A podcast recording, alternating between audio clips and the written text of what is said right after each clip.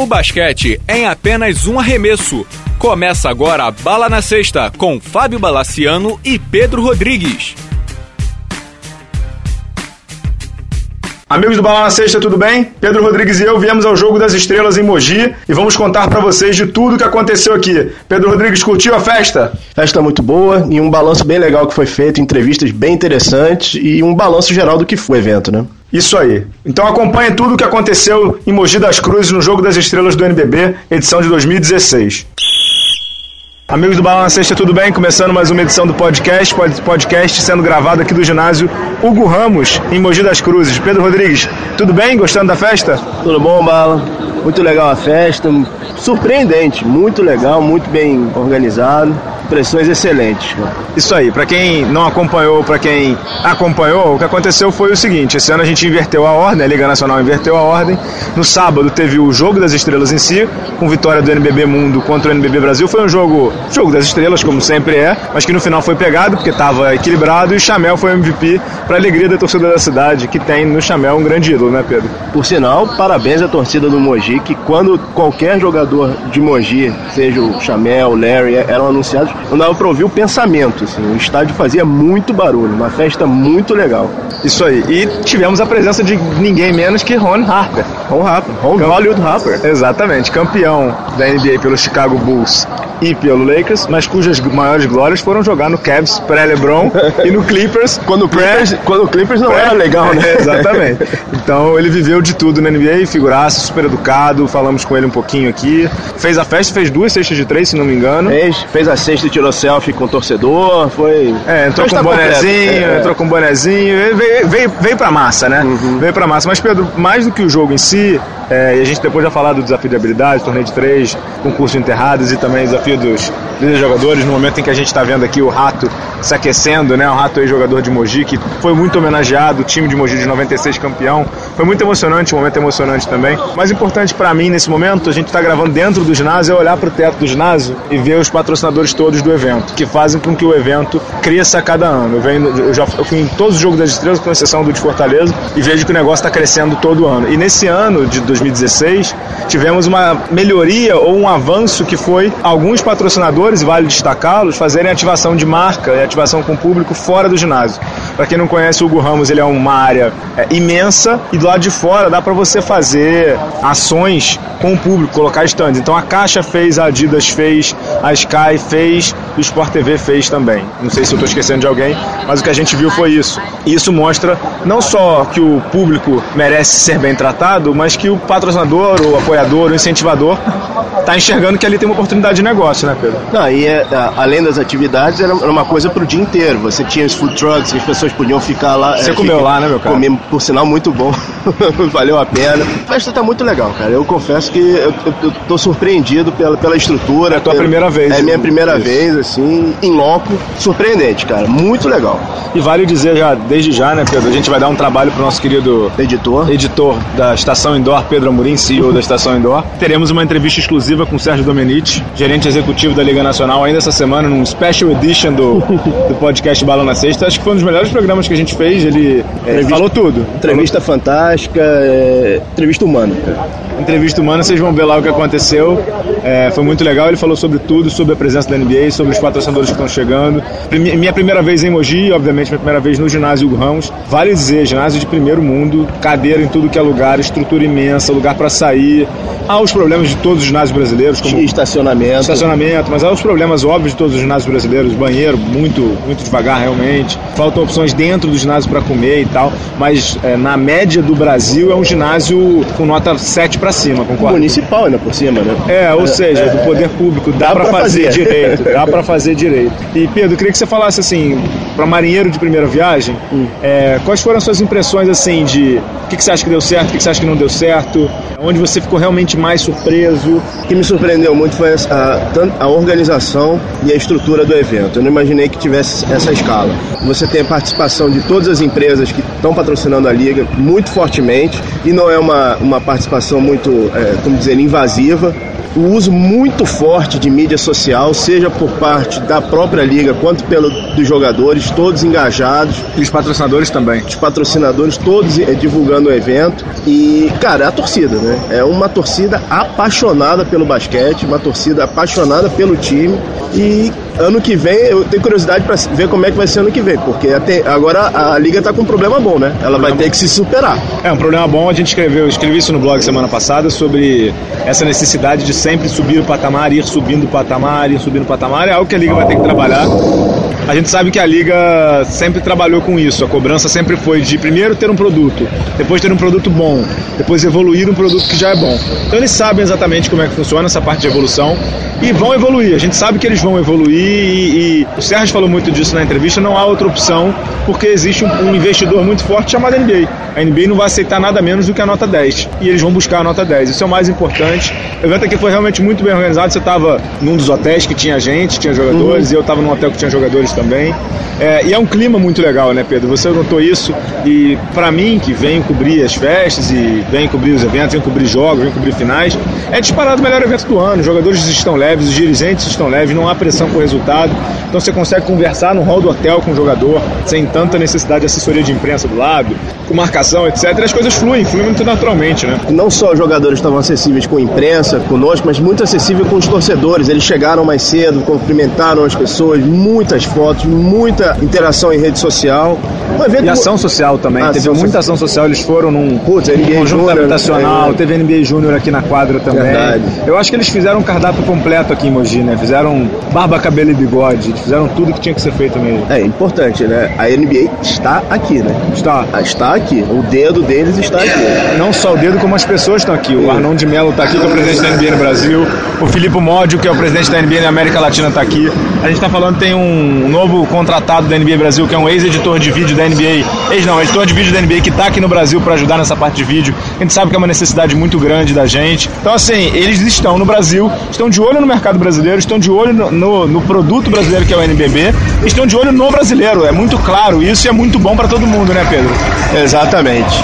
E a gente vai falar um pouquinho do jogo ou não, cara? Pode falar um pouquinho do jogo. Eu acho que ano que vem a gente já tem que rever a fórmula, né? Porque essa história de Brasil e mundo tá começando a ficar complicada, né? Ah, mas eles não, não tem como rever. Qual é a sua sugestão? Não, não sei, tem, não, não tem, sei. Não tem outra fórmula. Infelizmente aqui não tem leste-oeste, não tem norte-sul. É muito difícil de rever isso. É, uma vez pensaram em fazer, sei lá, time Marcelinho contra time Alex, time Marcelinho contra time Giovanoni, mas não, não, não sei se é o caso, até porque o, o lance é ter competitividade peronomútil, porque ninguém quer se machucar, estamos a um mês do playoff, ninguém quer gerar um desentendimento. É uma festa, eu acho que é uma festa mesmo. Todo mundo sabe que eu não sou fã do jogo em si das estrelas, eu praticamente não, é, não fico vidrado na quadra, fico muito mais no entorno, procurando entrevistas, procurando pautas. Mas eu não vejo outra fórmula, não. Tem que rever, tem, mas eu não vejo como encontrá-la. Só um parêntese rápido: mesmo os jogadores machucados que não jogaram, eles estiveram aqui. Tiveram que vir. Foi uma determinação da liga com toda razão, porque isso não é folga, é trabalho. Assim como os jogadores da NBA, quando tem jogo das estrelas, eles não, não podem atuar porque estão lesionados, o que é justo, eles têm que comparecer porque eles foram votados. Eles foram votados pelo público. Então o público quer pelo menos vê-los, né? O único que não esteve aqui é o Rafael Redsheimer, porque ele estava se tratando de alguma coisa e não pôde vir. Então você acompanhou aí tudo que aconteceu no sábado com a vitória do NBB Mundo contra o NBB Brasil. Então vamos ao domingo, o domingo que foi o dia dos desafios, de enterradas, de três, tudo aquilo que você conhece. Vamos lá o que aconteceu de melhor no domingo aqui em Mogi das Cruzes. Bom, Bala, segundo dia de evento, um outro evento, né? Um outro evento, um outro lado. A gente falou muito dos, dos acertos do primeiro dia. No domingo a gente teve alguns erros. Mas vamos primeiro as coisas boas, as, as informações, né? Então a gente teve o Mogi, garoto de Mogi Guaçu. Sensacional, sensacional. Arrebentou, deu duas cravadas sensacionais, três na verdade, mas duas foram espetaculares. Uma em cima do Toiló e a outra que ele disse que se inspirou no Vince Carter, o garoto de Mogi Guaçu, 19 anos, 1,95m. Ele estava jogando contra um garoto garoto aqui da casa, o Jimmy, que estava sendo apoiado, mas não dá pra dizer que ele calou o ginásio, não. Ele foi apoiado pelo ginásio, porque foi uma vitória. A primeira dele, ele pegando com a mão esquerda da cintura, enterrando, foi fantástico. E foi o cartão de visita, né? Categórico, categórico. O Mogi foi muito bem. Torneio de três pontos ficou em família. Ficou no Clã Machado. Clã Machado, Marcelinho Machado ganhou ano passado, Duda Machado ganhou esse ano. Ano que vem ver se eles trazem o filho, sobrinho e tal, porque vai ficar com a família. Mas a surpresa do, do torneio foi o Sousa, né? Sousa, Sousa que ano passado ganhou o torneio de três pontos na Argentina pelo Boca Juniors. Queria unificar os títulos, não conseguiu. Ficou com o Duda Machado mesmo aqui no Brasil. É, é, no, no, torneio de, tri, de trios, deu o time do Rato, Rato, JP Batista e Damires, Damires da LBF representando as meninas. E no torneio de habilidades deu. Torneio de habilidades. Vamos, vamos voltar. Deu o nosso bravo Rafa Luz. Rafa Luz foi, foi, o primeiro, foi o primeiro evento, Rafa Luz. Com um bom tempo, se não me engano, é 29 sim. Isso, ele foi muito bem nas duas etapas, é tanto na fase inicial quanto depois. Foi muito bem Rafa Luz. É, agora, o domingo reservou muitas coisas não tão boas, né? A começar pelo público. Foi o que mais chamou a atenção. É, não, tinha, não tinha duas mil pessoas para ser generoso, porque acho que não tinha nem 1.500 no ginásio.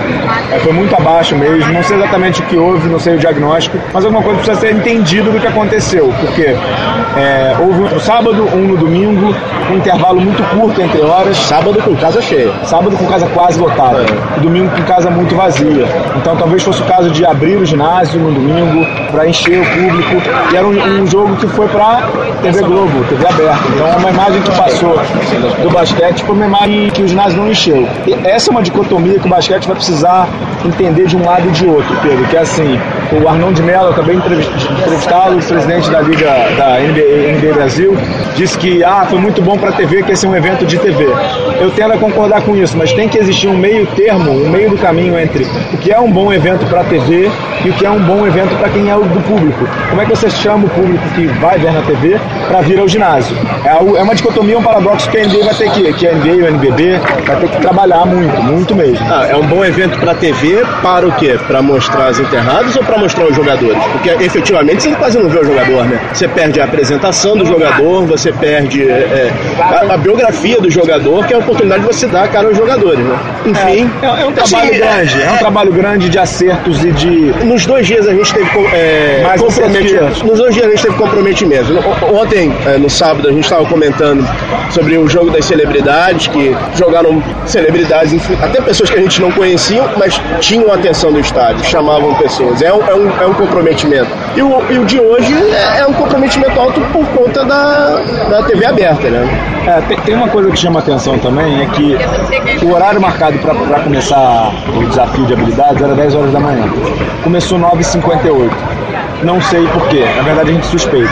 E depois ficou parado muito tempo para entrar na TV aberta. Então aparentemente eles apressaram o começo para caber as finais de torneio de em TV aberta, mas entre as semifinais e a final foram quase oito minutos com as pessoas no ginásio paradas e o animador tentando é, animar a plateia, tentando estimular a plateia, mas não é assim que se faz. Acho que tem que existir um meio do caminho, um meio termo e uma organização maior entre o que é evento de público, evento de, evento de televisão e como trazer o público que ontem veio voltar ao ginásio. Acho que isso é o mais importante. Acho que isso é o mais importante. É, hoje a gente teve relances do público do estádio, né? Por exemplo, quando o Alex foi apresentado, isso, isso, assim, você time também. Isso, você teve relances do que, qual foi a atmosfera de ontem, mas efetivamente a atmosfera do, do ginásio não foi passada pela televisão, né? Isso, acho que, acho que assim, o, o saldo é positivo. Isso é o mais importante. O saldo da festa que é positivo, o saldo da ativação de marcas é positivo. A gente conversou com muita gente, Avianca, Adidas, Sky, Renault estava aqui também, Caixa,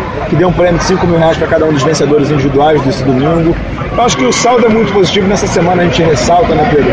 Vai ter uma entrevista com o Sérgio Domenici, gerente executivo da Liga Nacional, muito bacana, que ele esclarece muitos pontos sobre NBB relação com a NBA, etc. Vale a pena ficar de, de ouvido, né? Uhum. Estamos aqui agora com o João Fernando Rossi, é, vice-presidente da Liga Nacional de Basquete. Queria ouvir de você sua avaliação sobre o evento, sobre como a cidade de Mogi recebeu o Jogo das Estrelas pela primeira vez, né? Jogo de 2016. Queria sua avaliação. Né? Bom, a avaliação ela tá ótima, porque a gente pela primeira vez fizemos ativações com os patrocinadores. A cidade nos recebeu muito bem. No último dia a gente poderia ter talvez melhorado o público, mas de maneira geral, o final de semana foi muito agradável. Tem um lado na liga, poucos acompanham, né, que é o nosso lado do dia a dia. Então, é, eu saio muito contente com esse evento, né? Nós recebemos todos os patrocinadores, todos ativaram. Então, nós estamos muito, muito felizes mesmo dentro da liga. E a parte de entretenimento, acho que nós também deixamos um bom recado para o caminho que a gente quer seguir. O que você planeja agora para frente, não só de Jogo das Estrelas, mas agora a gente tem as finais da NBA, do, do NBB e da NBA também que vão cair junto. Vocês estão planejando algum tipo de ação em conjunto? Vocês estão planejando para os playoffs? Que esse ano acho que vai ser um dos melhores playoffs que a gente já teve, né? É, eu acho que vai ser um playoff de melhor de cinco, né? E faz tempo que a gente não tinha, né? Final, o, final melhor de cinco. A final, né? Então essas finais a gente espera fazer um grande, uma grande festa, Fábio. É, é eu acho que nós temos essa obrigação de dar nesse momento de crise econômica do país nesse momento difícil de recessão, o basquetebol brasileiro, ele deixa uma clara mensagem que o nosso produto é bom, que quando você tem um dinheiro para investir, você com certeza vai escolher o melhor investimento. E eu acho que o NBB está seguindo esse caminho, né? Mostrou isso agora, né, com esses patrocínios. É, e nos playoffs a gente pode esperar cobertura em TV aberta e no Sport TV? Eu, sinceramente, eu, eu não sei, mas eu acho que é TV fechada com certeza, Sport TV com certeza, né? Melhor de cinco, né? Alguns jogos na TV aberta já estão confirmados e, também e tem Estava em andamento, assim, uma conversa com a TV aberta, porque sabe que a Globo, ela tem o calendário dela muito antecipado, né? Então, é, eu acho que... Nós temos a Rede TV também. A Rede TV que ah, tá, tem a Rede TV tá também chegando. Um Desculpa. bom trabalho. É, e tem a Rede TV também chegando. Queria que você deixasse um recado final, como vice-presidente da Liga, alguma coisa assim do que você viu, do que você, você pode, para quem veio, para quem não veio, para quem viu de casa, um recado final. Do, você falou, acho que você, você, falou uma frase emblemática aqui, que é, no momento de crise econômica, o patrocinador escolhe o melhor investimento. E a gente, eu, eu tirei algumas fotos do teto do ginásio, se você olhar para lá e para cá também, lotado. E aqui atrás também do programa da, da Liga Nacional do Jogo das Estrelas, só tem, tem muito patrocinador, tem muita gente que está se interessando pelo produto. Queria que você falasse uma mensagem final, e ontem eu fiz uma pergunta pro Sérgio, ele se emocionou, só toma cuidado também. Que é assim, olhando para trás, oito anos atrás, o Jogo das Estrelas você tava lá no Rio, não tinha ninguém. No sentido assim, eram cinco pessoas trabalhando no evento. Quando não tinha ninguém, que eu digo assim, eram vocês quatro, que era Couros, Calixto, Cássio e você, você sabe disso. E o Sérgio, que era um único funcionário, funcionário número um da liga. E hoje a gente está vendo isso aqui, que é um, um banner, banner de todos os patrocinadores. Queria que você falasse dessa volta por cima do basquete e dessa questão do investimento. Bala, não tem como a gente não se emocionar, porque a gente que convive com a modalidade, com o basquete, a gente sabe que o produto estava maltratado, né? Era uma questão de tempo, era uma questão de unir. A união dos clubes foi fundamental para esse processo. Então, você olhar para trás e ver a dificuldade, você fala do jogo das estrelas, né, da dificuldade, mas a dificuldade era primeiro ter time, a dificuldade era como pagar a arbitragem nas viagens no primeiro ano. Nós fomos em todas as TVs, nenhuma das TVs quiseram participar. Então a Globo entrou nesse momento, fizemos um contrato com eles, é, muito bom para a época, com certeza. Então acho que agora é, nós estamos colhendo. Então acho que a mensagem que você pediu para colocar, a mensagem assim das pessoas que estão lá dentro, que valeu a pena. Acreditem no seu sonho, acreditem no seu produto, clubes, prefeituras, patrocinadores. O basquete chegou, né? É uma questão agora de se o passo vai ser grande ou se o passo vai ser meio grande. Então é uma questão de velocidade. A gente gostaria que fosse tudo muito rápido, mas infelizmente não é. Acho que chegamos num momento bonito, né? O jogo das estrelas, se você me permitir colocar claro, ali, obviamente. É, chegar uma Renault, tá tendo a primeira experiência dela. A Bianca também. A Bianca, acabei de falar com a diretora de marketing da Bianca. Ela disse que nunca tinham anunciado em esporte. Falou para mim. Acho que você tinha me contado sim, isso também. Sim. Então, super felizes com a ativação. Fizeram um vídeo institucional belíssimo antes do evento. Então, é assim, é, nós temos os patrocinadores que são do NBB, né? Que a Bianca também está dentro. Mas eu acho que tem dois patrocinadores importantes aí que deixaram mensagem, né? Que é a Adidas, que já é o segundo ano, e a Renault, que é uma fábrica, uma das das maiores do mundo. O né? foi dado. Né? Se você segmentar o mercado, você vai ver que nós estamos preenchendo pouco por vez cada líder de segmento ou cada player importante do seu segmento. E esse é o nosso caminho. Obrigado, João Fernando Rossi, Rossi, ex-diretor do Pinheiro, super ativo no Twitter, quem não conhece sabe, JF Rossi no Twitter. Pedro Rodrigues, muito obrigado pela cobertura, nossa primeira cobertura em conjunto. Nossa primeira, né? Espero que você tenha gostado. Gostei. Deixe seu recado final aí, que valeu a pena. Obrigado a todos aí do Bala na Sexta. Bom, gente, obrigado. Realmente, acho que a, a só pode terminar com uma frase emblemática: o basquete chegou, cara. É, o basquete chegou, ou o basquete voltou, né? O basquete voltou. Obrigado, obrigado, obrigado. a todos, até a próxima. Valeu, Amorim. Obrigado, obrigado.